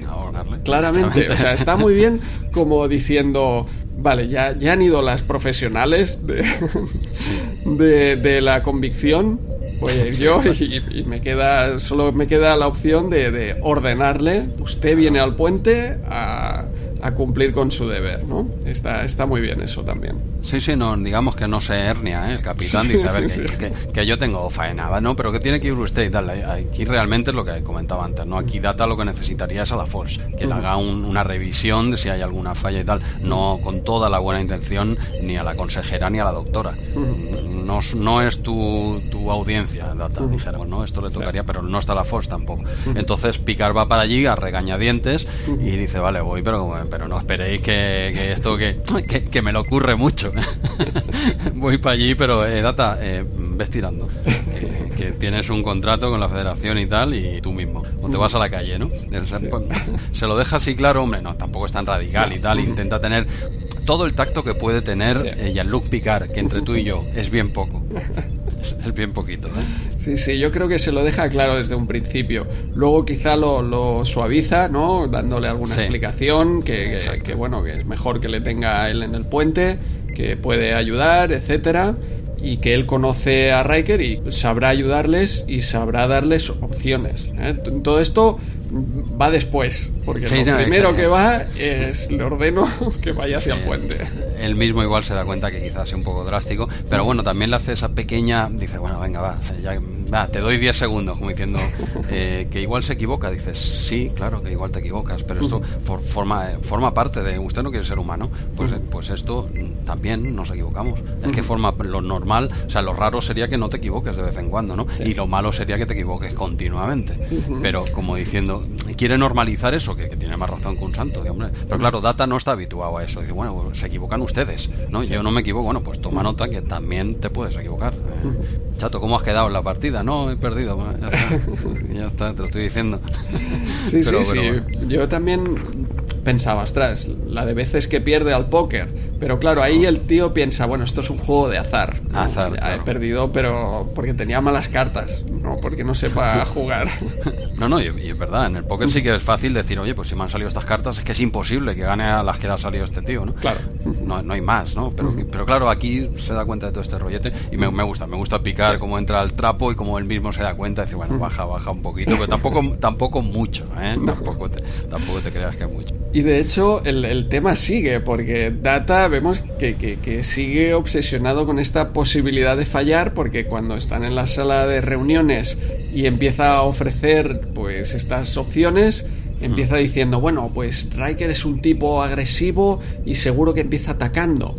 Pero, claro, Riker sabe que nosotros sabemos que él es agresivo y entonces a lo mejor, y él, cada cosa que se pisa, empieza a, darle una vuelta a esta doble, ¿no? Este, ¿cómo se llama? La, psicología inversa, ¿eh? y empieza a dar vueltas y vueltas y se vuelve, se vuelve a liar de una manera que es muy, muy divertida, que entra perfectamente en lo que le está sucediendo a Data, lo que le ha sucedido con, esta derrota, pero también es un poco artificial porque de hecho es algo que, le debe pasar en cualquier razonamiento y, que también su programación debe evitar estos bucles, ¿no? Ya en algún episodio ha salido pues que tiene que haber alguna manera de evitar que, que Data entre en un bucle infinito y se quede parado. En una subrutina eterna, ¿no? Pero, pero bueno, aquí al final eh, evidentemente como aún está influenciado por aquello, que no, que no a nivel eh, psicológico, sino que todavía tiene muy en mente lo que ha ocurrido, entra en un bucle de estos loquísimos y, y, Troy, bueno, al final le dice, mira, eh, Riker actuará, Riker es Riker, ¿vale? O sea, que acabará actuando como, como es, porque es que no hay más, diciendo, ya está, que va a hacer lo que haría Riker, no le des más vueltas, no te hagas daño. Y, si no lo hace, pues no lo hace, ¿qué quieres que te diga? Pero no podemos estar aquí toda la tarde que, tenemos faena, ¿no? Y, lo zanja rápido, ahora básicamente diciendo, Riker hará lo que, haría, lo que tiene que hacer Riker, no le des más vueltas. Si cogías inversas ni historias en vinagre, que puede que sea, es que tampoco lo sabrás realmente. Podemos estar dándole vueltas toda la tarde y no saldremos, no lo vamos a solucionar. Y ya está, se zanja un poco diciendo, va, hasta que el episodio tiene que seguir. que, hemos entrado aquí en un bucle que, está muy bien, pero el espectador quiere más, quiere más. Star Trek, eh, la nueva generación sigue el episodio, pero aquí nos paramos en Star Trek Replay porque llega el momento HD. ¿eh? Ah, sí. hay momento HD. Hay momento HD aquí porque data en esta escena y en alguna anterior, ostras, la pintura del ojo, no sé si te fijaste. ¿Me dices? Sí, sí. Eh, en algunos episodios ya lo hemos comentado que se le ve pues un poco el ojo así rojo, no sé si está como irritado de la, de la pintura ah. o que ya no, no le pintan eh, tan hacia adentro entonces se nota mucho esa diferencia entre el amarillo de la pintura y el rojo de, del párpado interior, digamos, que, se le acaba viendo, que no sabe si es que la pintura le ha irritado o que en ese momento han dicho, oye, aquí no, no te vamos a pintar ya, ya más por dentro porque, pobre. Yo creo que él mismo ya iba ganando, era el actor, me refiero. Y ya tercera temporada casi dice, oye, eh, que ya no, ya no cuela, no me pintes el ojo dentro, ya para antes porque, porque acabo con los ojos hecho polvo cada día. Y, hostia, pues no, mira, no me había dado cuenta. Vuelve el momento HD, a replay, llevábamos unos cuantos episodios. Por se notarán, la, se notarán las descargas esto, el picazo que vamos a tener esta aquí cena con nuevo momento HD. No, no me había fijado. Y tiene el ojo un poco rojo entonces. Sí, sí, sí. como es el párpado interior que se nota mucho contraste. con la pintura amarilla, claro. Eh, seguramente la gente que lo tiene natural, pues no, pero aquí con la pintura amarilla se le hace mucho contraste que no soy ningún experto en cosmética, ¿eh? por supuesto, pero yo entiendo que con lo que pintan a este hombre no debe ser dañino, ¿no? Pero hombre, otra cosa es que le pinten dentro del ojo, ¿no? Pero, pero que, entiendo que, ha de ser algo un poco... o no, vete tú a saber que le No, no, simplemente puede irritar, entiendo. A lo mejor en algún momento, pues, pues el ojo y... No, no, la verdad es que no, no lo pensamos, pero el, el hecho de ir todo el día con este maquillaje incluso en las manos, ostras, él tiene que tener mucho autocontrol, ¿no? Y más ahora que lo sabemos todos que es no, no tenerte que tocar la cara, los ojos. Exacto, que entiendo que eso solo pondría solo para la escena final, ¿no? Cuando, cuando ensayen y tal, que yo no sé al ritmo de episodios que iban 26 por temporada, no sé yo si había mucho tiempo para ensayar, ¿eh? eh no, no, yo creo que aquí, de hecho, fíjate que en, hablábamos antes de los Delta Flyers, también Harry Kim, eh, Garrett Wong, hace un comentario al respecto, ¿no? Él, aparte de que era muy joven y prácticamente lo primero que hizo fue Voyager, le decían algunos compañeros, oye, ya, ya madurarás como, como actor, ya, ya harás películas, ya quedarás bien en pantalla, ¿no? Y él decía, a ver, es que esta escena yo tengo una oportunidad, dos como mucho. Cuando la hace un actor en, en cine, ¿eh? Hablaba de. Ostras, ¿de quién hablaba? El que hace de Born, el mito de Born. Sí, sí. Eh, eh, ah, sí, el amigo de Ben Affleck. sí, ahora nos hemos quedado ahí. Los oyentes seguro que nos sacan de Sí, sí, sí. Pues comentaba, dice, claro, es que él lo hace 150 veces. Y entonces cogen la mejor. Un poco excusa también, ¿eh? un poco, un poco sonaba excusa, pero un poco era, era cierto parcialmente, ¿no? Dice, es que grabamos 7, 8 días por episodio y teníamos una o dos tomas. Esa la tienes que hacer bien sí o sí. Y otros, pues como Matt Damon, tiene, tiene 150 tomas y le cogen la mejor, claro. Entonces le daba rabia, ¿no? Un poco que también hablaba que era la televisión de entonces. Que obviamente ahora, pues ya, ya el tema ha cambiado, ya hablamos de 10 episodios por temporada, de mucho más dinero y etcétera. Y él hablaba que no había ni lectura de mesa, ni eh, práctica, ni nada. Dos escenas y sácalo. Claro, es un poco, eh, salvando las distancias, ¿no? Es como, como en la NBA, ¿no? Que juegan partido cada dos días o cada tres, no es como aquí, ¿no? Que se hace más eh, semanalmente, entonces pueden entrenar aquí haciendo un poco el símil, ¿no? Eh, en la NBA, no sé qué entrenador escuchaba, no decir, no, si entrenos en la NBA, el entreno es el partido siguiente. No, no da tiempo, o sea, que igual estás un día en la ciudad y te, al día siguiente te marchas y, o sea, igual también hay que descansar, pues aquí un poco es lo mismo, ¿no? Es que 26 episodios por temporada, ojo. Así salía también cada cada, cada, churro, cada churro que, pero bueno, eso ya lo hemos comentado otras veces, es que bastante mérito tienen que, te hagan una temporada 4 como la que hicieron a, uno cada 10 días, es que es, una, es que es una burrada y encima de ese nivel, porque claro, a bajo nivel lo que quieras, ¿no? Pero, pero claro, era la televisión de, esos tiempos y otra, eh, otro número de episodios y tal. Por cierto, hablando de número de episodios, estoy acabando la cuarta temporada eh, de uh. Babylon 5. Que te voy aquí a tope eh, con Babylon. Te, queda, te queda la última ya casi. Sí, sí, prácticamente está acabando la cuarta y sí, sí, ya entiendo Babylon 5 por fin, después de tantos años, de todas las movidas y tal, a ver en qué acaba esto, porque ahora ha pegado aquí otro quiebro y tal, pero oye, eh, a ver si teníais razón, la gente que hablabais de, Babylon 5, a ver si teníais razón. Pero bueno, yo creo que las series en, estaciones espaciales también son buenas, también pueden ser buenas. Sí, sí, a ver, ya te digo, te, repito, eh, que no es mi género top, eh, a mí me gusta que se muevan para arriba y para abajo, pero, pero ojo, ojo, es, un, es un serión, es un serión y aún me queda la, la guinda. Yo creo que lo más gordo, lo más, yo creo que lo más guapo ya ha pasado, creo, porque ahora han acabado una cosita que, una guerra y tal, y veo que, hostia, pega un, un poco frenazo, ¿no? Con lo fuerte que iban y tal, y esa guerra tan heavy eh, se la han ventilado muy rápido, ¿no? Suele, suele pasar, ¿no? Que últimas temporadas no suelen ser las mejores. ¿eh? La última temporada de cada serie no suelen ser normalmente las mejores. A pesar de que, ostras, para mí los 10 últimos episodios de Espacio Profundo 9 son brutales. Para mí me parece un final de serie increíble porque no habíamos visto eh, dentro de Star Trek algo serializado de, de, manera tan larga. ¿eh? Y son 10 episodios casi serializados espectaculares que acaban en, un final muy muy bueno. Pero no, es cierto que normalmente las últimas temporadas no suelen ser las mejores. O eso sucederá con, con la nueva generación por lo menos. Sí, sí, claro. A ver, ya quizá todo tiene un pico y tal. Yo creo que lo, lo mejor de Babylon 5, entrando ya en la quinta, yo creo que ya lo he visto, porque veo que se ha frenado un poquito la serie. Sigue, sigue siendo muy. una, pasada, una pasada esta serie. Pero veo que digo, hostia, creo que lo bueno ya, ya me lo merendado, ¿eh? Pero a, ver ahora cómo finiquitan. Ahora están con temas políticos, para arriba y para abajo y tal. Pero bueno, oye, muy, muy recomendable sería. hay todo lo que me lo dijisteis, que, gracias. Y a, ver ahora con qué me pongo. Ahora tenéis, tenéis que buscar buscarme otra serie. Entre todos tenéis que buscarme una serie porque esto en, en un mes está ventilado, ¿eh? Bien, bien, ya volveremos a hacer una recomendación y además ahora con el parón de, de, la nueva generación también tendrás que ponerte al día con, con otra. Tengo, tengo, mira, estoy viendo al margen de esto, perdona, ahora volvemos a la, a la replay, ¿vale? Al, al, margen de todo esto estoy viendo, pero más despacio, ¿eh? Alguno, alguna noche y tal, eh, Mr. Robot. Ah, hostia, sí, sí. Ah, ¿Has visto, tú la has visto entera? A ver, eh, vi la primera temporada y digamos que, mientras la emitían además, y ese año fue como la serie del año para mí. Fue brutal, pero fue tal impacto que quise dejarlo ahí. No, no quise pasar a segunda temporada ah, porque, porque esa primera me flipó de tal manera y luego como la veía también eh, al día, Claro, parón de todas las vacaciones. Es una serie tan, tan compleja.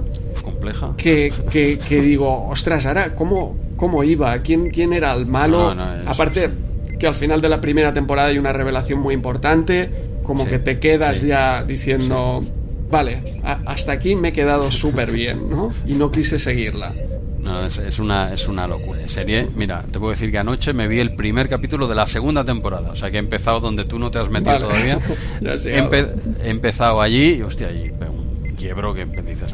Eh, es una serie, hostia, es compleja, es poco. ¿eh? Yo acabo de terminar la primera temporada y, no sé si ponérmela otra vez, porque digo, a ver, a ver, ¿qué, qué, ha pasado aquí, tío? ¿Qué, ha pasado? Bueno, eh, una serie me, me, está encantando, el tío está como una regadera, es poco.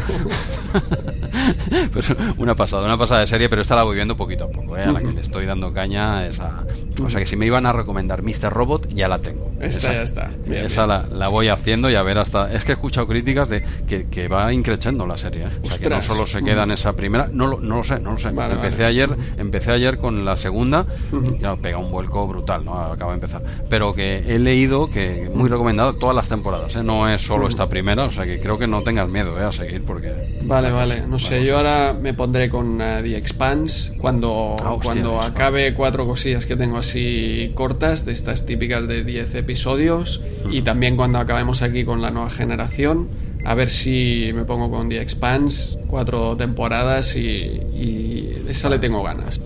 Esa hablan, hablan maravillas. Esa yo creo que para veranito, ¿no? Es una buena época. Eso es, sí, sí. Por eso quería aprovechar ahí el momento. Para vértelo, porque veo que algo me dice, Andreu, que poco viajes vamos a poder hacer para arriba, para que vas a tocar mucho tu casa. ¿eh? eh sí, o sea que yo creo que te puedes ver de Spans y te puedes ver toda la saga de Galáctica, te puedes, lo que quieras. Y te, vas a tener tiempo, Andreu. vale, vale. Tú, tú, tú y todos nosotros. ¿eh? Sí, sí. Eh, ahí lo dejo caer por si alguien se hacía muchas ilusiones. hostia, hostia, qué mal pinta el verano. Pero bueno, oye, eh, volvemos a la Enterprise, ¿o qué? Bueno, vamos a hacer daño al final. Venga, vamos, vamos a acabar ya porque llega el, pico del episodio, que es la confrontación ya justo entre las dos naves, que es lo que habíamos dicho, que mm, Riker empieza fuerte, él sabe que solo tiene una oportunidad, que, es empezar fuerte y a partir de ahí jugársela todo al principio. Tienen el as en la manga de saltar a Warp durante un par de segundos y esas son sus opciones. Así que empieza con Worf también haciendo trampas también, ¿no? Porque hackean la Enterprise, saben los códigos, les hacen ver que llega una nave, ¿eh? les eh, engañan realmente. Entonces, eh, por un momento se despista aquí Picard porque aparece una nave romulana y es el momento que aprovecha Riker, pues eso, para pegar sus cuatro petardazos, hacer el máximo daño posible a la Enterprise que todo esto es simulado, en realidad. ¿eh? todo esto se simulan los daños, se simulan los disparos, etcétera, ¿no? Picard dice, ostras, Worf, nos la ha jugado, ¿no? Con los códigos. Pero, perdona un segundo, Andreu, que te interrumpa. Aquí ahora, ahora sigues, pero yo creo que aquí me cantó mucho el hecho que cuando Picard dice, claro, Worf ha entrado y nos ha generado esto porque tiene las claves y tal. Digo, ¿de verdad no lo habíais cambiado? Cuando se fue este hombre, no, no pusisteis ningún tipo de cortafuegos o algo. Se te ha ido el, el, tío que está todo el día aquí en este panel. Eh, cambiar los códigos, ¿no? Eh, o, hacer algo, poner algún tipo de barrera porque este tío se sabe todos los códigos de arriba abajo. Y eso me cantó un poco como, como un fallo tan evidente, eh, pues incluso los códigos de seguridad del propio Riker y todo. Ahora esta gente ya no están con nosotros, quedan completamente, están fuera. pues se cambia, ¿no? Y ahí me cantó un poco, pero perdona. Sí, sí, sí, no, solo por, por eh, Picard. Yo creo que aquí mm, el problema no es que Picard se olvide de esto, ¿no? El problema es que no haya un protocolo directo. Esto es como en los aviones. Cada vez que hay un accidente, pues hay un protocolo y tienen unas hojas y unas mm, pautas unas pautas a seguir. Esto seguro que ha pasado en algún otro combate y entonces ellos tienen unas pautas automáticas, que, que, no es algo que tenga que pensar el capitán de estrategia, no, no, tiene que ser algo automático, como tú dices, y una de ellas es esta. Pero claro, es como si se te va de, pues yo que sé, alguien de, no sé, de la empresa y se lleva la llave, eh, se va, eh, lo deja, ¿no? Además de malas maneras, ¿eh? Y, se y, sabes que tienes un manojo de llaves de la puerta principal. igual esa cerradura va siendo el momento de cambiarla, quizás, o a ver si nos va a hacer una visita de cortesía esta noche y, nos va a montar un pollo aquí que no me veas, ¿no? Lo primero que harías es cambiar esa cerradura, ¿no? Pero es lo que dices, ya debería estar todo automatizado pero bueno, aquí me cantó un poco el hecho ese de que Worf pudiese entrar perfectamente con la poniendo como clave de acceso 1, 2, 3, 4 y 5. Dicen, mira, no lo han cambiado, sigue siendo mi super clave de seguridad, ¿no? eso, me, eso me cantó, eso me cantó. Sí, sí, sí. Y también canta un poco que, que, bueno, acto seguido Picard dice, pues cambiar los códigos. Ahora sí. Ahora sí que cambian los códigos, pero entonces aparece una nave Ferengi y él se piensa que Worf se la sigue jugando. A pesar de que hemos cambiado los códigos, ostras, esta también es como una nave fantasma, es una visión, ¿no? No está aquí realmente. Hmm. Em, bueno, quizás sí, pero, pero si has cambiado el código, ¿qué ha pasado? No, no pero él mismo, eh, Picard, eh, se siente orgulloso en el fondo de Worf. Hay una escena que, que se, como se sonríe, como diciendo, muy bien, señor Worf, muy bien, es usted bueno, ¿no? Y claro, yo, yo puedo entender el fallo. Ah, yo creo que yo hubiese caído igualmente, ¿eh? totalmente. Si veo esta segunda nave otra vez, dirá, otra vez me la quieren colar. Es que ni se me pasaría por la cabeza que es real, ¿no? Es que es totalmente, es un fallo. Luego Picard dice que él mismo asume un error y tal, pero es que aquí es muy comprensible, ¿no? Porque, eh, claro, ¿quién se iba a esperar eso, no? Pero, ahora aparece una de verdad, que, que también, oye, qué casualidad, ¿eh? Sí. qué casualidad, pero bueno. Sí, sí, entonces estos Ferengi sí que atacan, desactivan los transportadores y bueno, vemos que, que el, el, ¿cómo se llama? El Diamond de, de esta nave, el capitán de esta nave vuelve a ser Armin Shimmerman. Ah, sí, sí, es cierto. Que ya que tenía hecha la, la máscara de Ferengi, pues la aprovechamos la aprovecho. No, y está bien, está bien argumentado porque claro, esa nave no sería rival, ¿no? En principio para la Enterprise, pero como la Enterprise no, no ataca ni hace nada, dando por hecho que es falsa, pues ellos dicen, oye, pues esto fiesta, ¿no? Eh, y atacan y diciendo, y se están luchando entre ellos, que ahora veremos la motivación que tienen, ¿no? y ahora están, primero luchan entre ellos y ahora la Enterprise protege a esta otra nave. De, ahí es que ahí tienen algo importante, ¿no? Eh, esto no lo, esto no lo queremos quedar nosotros cuando es totalmente falso, ¿no? Y es un poco cuando hablan con ellos, cuando Picard habla con ellos y le explica esto precisamente, ¿no? Dice, mire, no les vamos a destruir si nos dan a su, la otra nave, ¿no? Eh, pero claro, Picard dice, hombre, si te la doy, pues se llevan, como no pueden, no funcionan los transportadores, no funcionan nada, porque les han pegado ahí de cuatro tiros, pues están ahí un poco en desventaja y claro, no le puede ofrecer la nave porque, bueno, teóricamente pues, los matarían, ¿no? Pero bueno, esto también está por ver, ¿no? Si los matarían o no.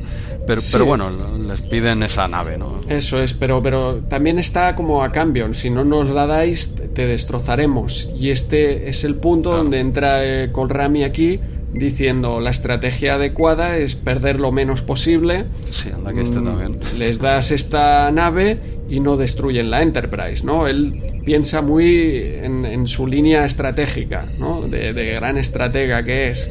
Pero aquí, pues eh, Picard le da una lección diciendo que eso es inaceptable y que a pesar de correr el riesgo de perder las dos naves, pues prefiere correr ese riesgo. No quiere entregar a su parte de su tripulación que están en la Hathaway. Claro ver, que este tío no sé yo si tan bueno es o el mejor del universo, porque anda que se lo piensa mucho, ¿no? Eh, es que esa, esa solución la veo yo. Esta gente te está pidiendo que le des la nave en la que hay muy pocas personas y aquí hay un montón. dásela. Pues vaya, tú eres el más listo. O sea, esa, esa, esa, es tu solución, ya esa solución la estamos viendo todos, pero no, no la queremos hacer. O sea, queremos, aunque sea lo que acabas de decir, ¿no? Aunque sea poniéndonos en riesgo, eh, salvarnos todos, ¿no? Que, pero, como diciendo, piensa un poco, no, no, no hay más salida, ¿no? Pues, madre mía, pues si este es el mejor, no quiero saber yo cómo será el peor, ¿no? Y, ya está, o sea, una solución totalmente evidente y fría y a la que picar no, por, supuesto, no, no, accede, ¿no? Y, este tío pues le da pues 10 minutos, creo que le dice, que le dice ¿no? Sí. Venga, va, doy 10 minutos para que lo habléis entre vosotros y montéis algo. Como en, el, como en el equipo. Esto me recuerda mucho al equipo cuando los dejaban en, un, garaje. Encerrados en, el garaje o en el, en el granero. Sí, nunca los encerraban en habitaciones separadas y atados. ¿eh? ¿Te has fijado que siempre los dejaban sueltos en, una ferretería? Con el tiempo justo para montar ahí su, su, tanque a base de dos bicis. Con dos bicis hacían su tanque. Exacto. Mira, os damos, os damos media horita aquí en esta ferretería y no os atamos ni nada y no hagáis nada, ¿vale? Y entonces eh, ellos salían ahí con eso, con un tanque de una ferretería. Pues aquí es un poco lo mismo, ¿no? Dice, venga, va, os damos 10 minutos, pero ¿para qué 10 minutos? Quiere decir que ya está, ya os he dicho lo que quiero, no te falta que te lo pienses mucho, ¿sí o no? Tengo aquí el botón rojo, ¿lo aprieto o no? Bueno, pues le das esos 10 minutitos y evidentemente, pues Picard y, Riker, ¿eh? que se conocen bien, pues idean, bueno, no solo ellos dos, ¿no? Pero entre todos idean un plan, pues para poder, que creo que ya lo has comentado tú cuando hablabas de, eh, de esta trampita de, Wesley, ¿no? Con esta velocidad de dos segundos que tenían en Warp 1. Era precisamente aquí entra, entra en escena eso, Así es, la, la, idea es que la Enterprise disparará un torpedo y lo harán explosionar pues como una milésima después de que la Hathaway haya saltado a Warp para que parezca que es destruida, ¿no? que no les quieren entregar eso tan valioso que hay dentro de la Hathaway y, la destruyen. Bueno, no sé hasta qué punto esto mm, salvaba la Enterprise. A lo mejor aquí el Ferengi este dice, bueno, pues entonces os destruyo a vosotros también.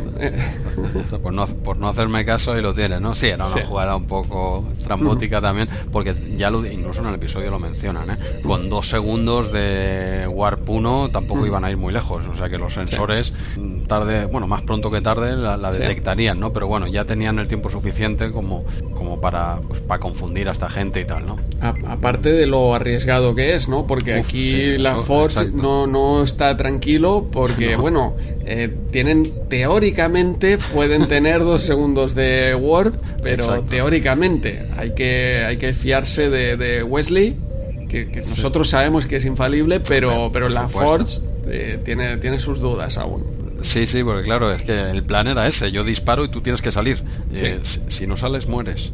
Eso es, sí, sí. Eh, no lo habían probado y es un plan bastante... Mm, de verdad no era más fácil enfrentarse a esta gente que, que, jugarse el físico como se lo juegan. Por, creo que hablan incluso de una eh, centésima de segundo o algo así, como diciendo, esto tiene que ser, vamos, clavado, ¿no? Y ante algo teórico, ¿no? pero bueno, se la juegan ahí. Yo hubiese optado más por entre las dos ir a atacar a esta gente y para adelante, ¿no? Porque... Sí, sí, parece menos arriesgado que, que Sí, Exacto, tirarte contra ellos en marcha era más seguro que el plan este que han, llevado a cabo, que por supuesto sale bien. Sale bien porque sabemos que hay siete temporadas. y salen, los hemos visto, los hemos visto en episodios posteriores y, les sale bien, por supuesto, la, historia y, los Ferengi tragan, ¿eh? como haciendo aquí de su papel de, tontos al fin y al cabo.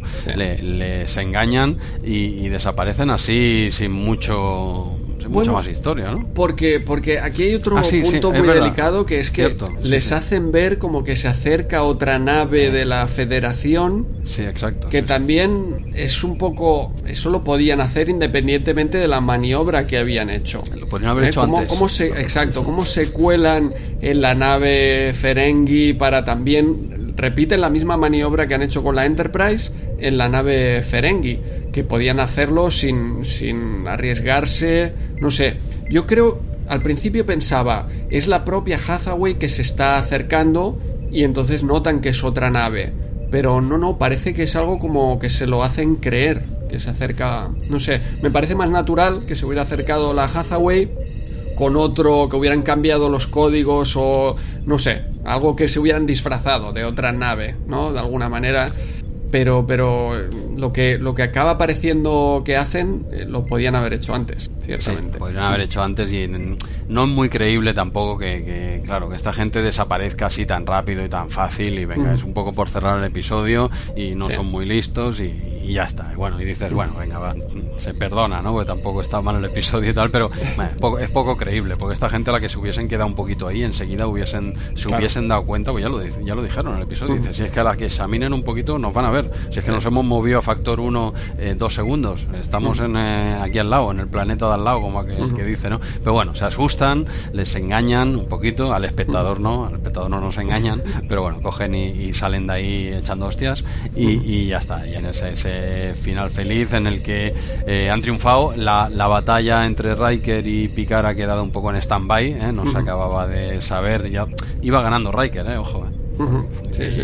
Que ya lo, Riker ya lo decía, dice, yo como capitán nunca he perdido, ¿no? sí, es verdad. El tío no, no, le falta razón, ¿eh? De una forma u otra el tío va tirando para adelante, ¿no? Entonces tenemos a la Enterprise remolcando a, a la Hathaway, ¿era? Y está, está bien esta, esta escena porque al final del episodio veremos como la Enterprise, con esa imagen que usan en todos los episodios, ¿eh? Con la entra, entra en hiperespacio y, y, se va, ¿no? Y acaba el episodio y la Hathaway se la deja atrás. No, no hay, no hay Hathaway.